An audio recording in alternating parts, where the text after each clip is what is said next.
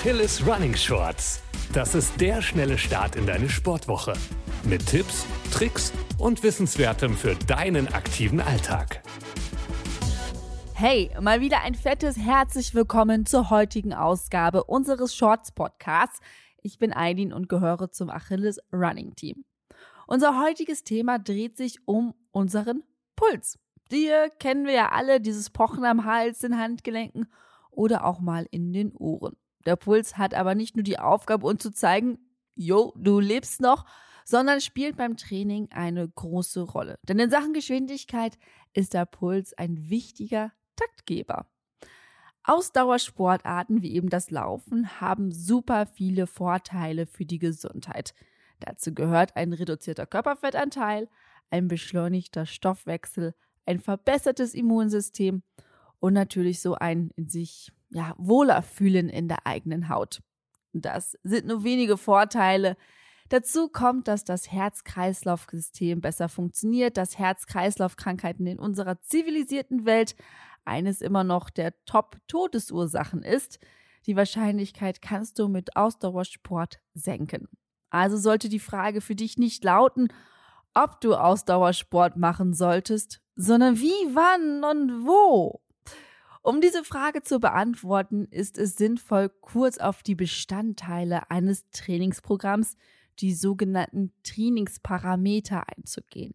Sie umfassen Volumen, Häufigkeit, Dichte und Intensität der absolvierten Laufeinheiten.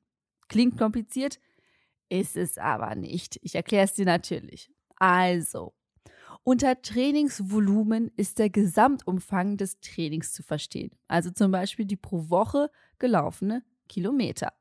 Die Trainingsdauer definiert den zeitlichen Umfang, in der Regel gemessen in Minuten oder Stunden pro Woche.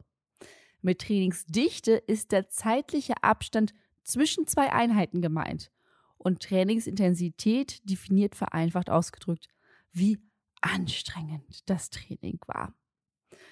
Während sich die erstgenannten Daten relativ leicht in Form von Kilometern, Minuten, Tagen, Stunden etc. ausdrücken lassen, ist die Berechnung der Trainingsintensität schon etwas schwieriger.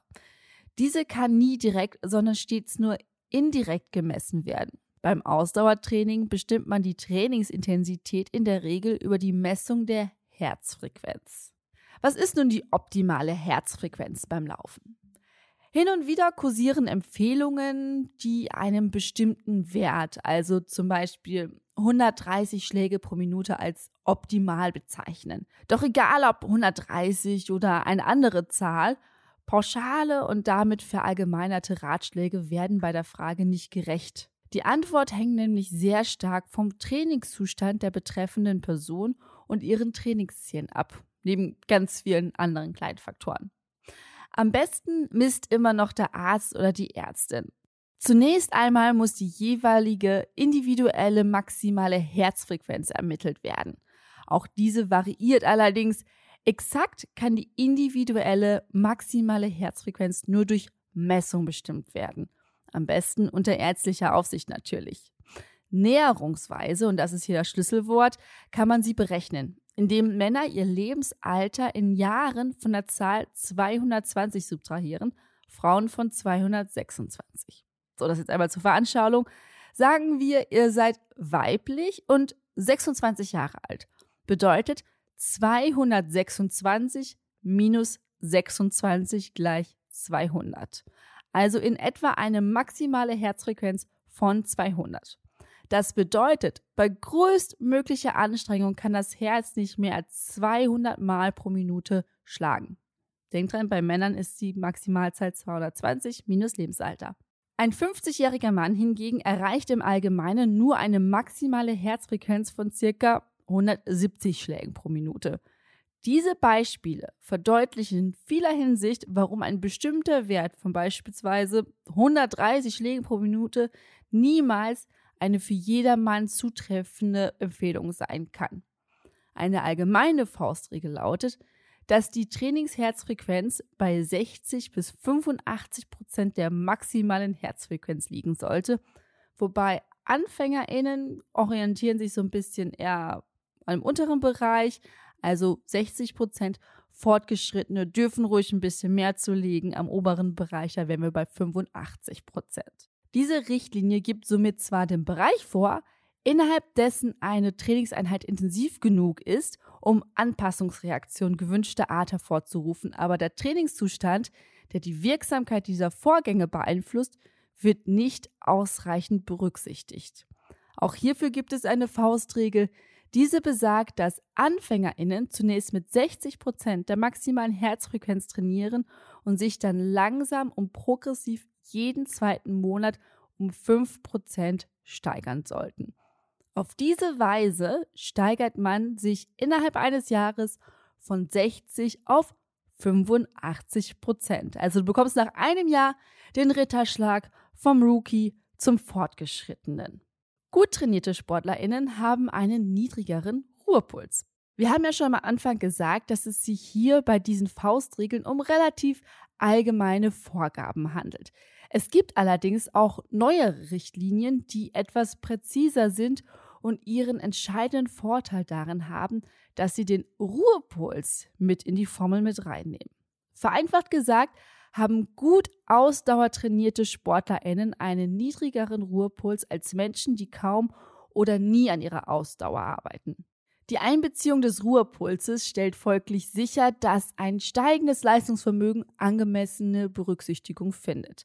Um den individuellen Trainingspuls zu bestimmen, subtrahiert man zunächst das Alter von 220 bzw. 226 und subtrahiert davon noch einmal den Ruhepuls, Anschließend wird das Ergebnis mit einem Faktor multipliziert und der Ruhepuls wieder dazu addiert. Das ergibt die Zielherzfrequenz. So, das konntest du dir wahrscheinlich überhaupt nicht merken. Deswegen nochmal als Rechenbeispiel. Männer. 220 minus Lebensalter minus Ruhepuls. Das Ergebnis mal 0,6 plus Ruhepuls wieder obendrauf und das ist die Zielherzfrequenz. Bei Frauen gilt genau die gleiche Formel, nur anstatt 220 ist es 226. Ein Beispiel. Ein 35 Jahre alter Läufer mit einem Ruhepuls von 80 Schlägen pro Minute, der sich als Laufanfänger kategorisiert hat, eine Zielherzfrequenz von 143. Die berechnet sich dann so. 220, weil es ein Mann ist, minus 35 fürs Alter, minus 80 vom Puls, das Ergebnis mal 0,6 plus 80 als Ruhepuls gleich 143. Bei einem Trainingseinheiten versucht der Hobbysportler in einer Spanne von 90 bis 110 Prozent der Zielherzfrequenz zu bleiben, was in diesem Beispiel 129 bis 157 Schlägen pro Minute entspricht. Der Faktor richtet sich nach dem Trainingszustand und beträgt 0,6 bis 0,75. Anfänger verwenden daher den Wert von 0,6 und Fortgeschrittene nähern sich so ein bisschen der 0,75. Als Fortgeschrittene gelten diejenigen, die mindestens ein halbes Jahr lang regelmäßig trainiert haben. Die gerade erwähnten Formeln sind deshalb genauer, weil durch die Einbeziehung des Ruhepulses das sich verändernde Leistungsvermögen und die körperliche Fitness direkt in die Berechnung der Formel und damit in die Bestimmung der Trainingsintensität einfließen. Hatten wir vorhin Trainingsintensität. Wer regelmäßig Sport treibt und sein Leistungsvermögen verbessert, sorgt für die Anpassung des Herz-Kreislauf-Systems und senkt damit den Ruhepuls. Wer allerdings längere Zeit mit dem Training aussetzt, kann beobachten, dass der Ruhepuls wieder nach oben steigt. Durch die Berücksichtigung des Ruhepulses bei der Berechnung der Trainingsherzfrequenz wird die Intensität optimal auf das derzeitige Leistungsvermögen ausgerichtet.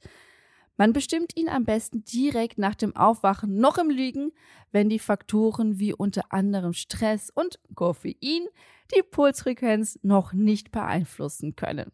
Wird zudem der individuelle Maximalpuls exakt bestimmt, der Wert ersetzt den oben angeführten Berechnungswert von 220, 226 minus Lebensalter, hältst du alle relevanten Basiswerte für deine Trainingspläne. Wenn du durch die Verwendung solcher Formeln die eigene Zielherzfrequenz ermittelst, weißt du auch, welche Geschwindigkeit gewählt werden muss, um in entsprechenden Zielherzfrequenzbereich zu bleiben. Damit wird klar, die richtige Laufgeschwindigkeit ist keine Hexerei, sondern einfach etwas Mathe. Wenn du keinen Bock hast, das selber auszurechnen, dann kannst du natürlich auch eine sportmedizinische Untersuchung machen und bekommst alles geliefert. Ich fasse noch einmal zusammen. Du brauchst deinen Puls, um optimal trainieren zu können. Die einfache Formel beträgt 226 bei Frauen, 220 bei Männern minus das Lebensalter. Die genauere Formel ist 226 bei Frauen, 220 bei Männern minus das Lebensalter minus Ruhepuls.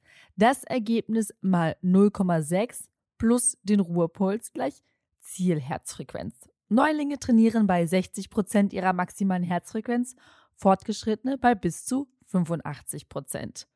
Eine gute Lauf- oder Pulsuhr hilft dir dabei enorm, diese Werte herauszufinden. Dennoch, das Wichtigste ist eh, dass ihr Spaß dabei habt. Das waren auch nun schon wieder unsere Achilles Running Shorts. Ich bin Eileen aus dem Team Achilles Running. Bleibt gesund. Bis demnächst. Ciao.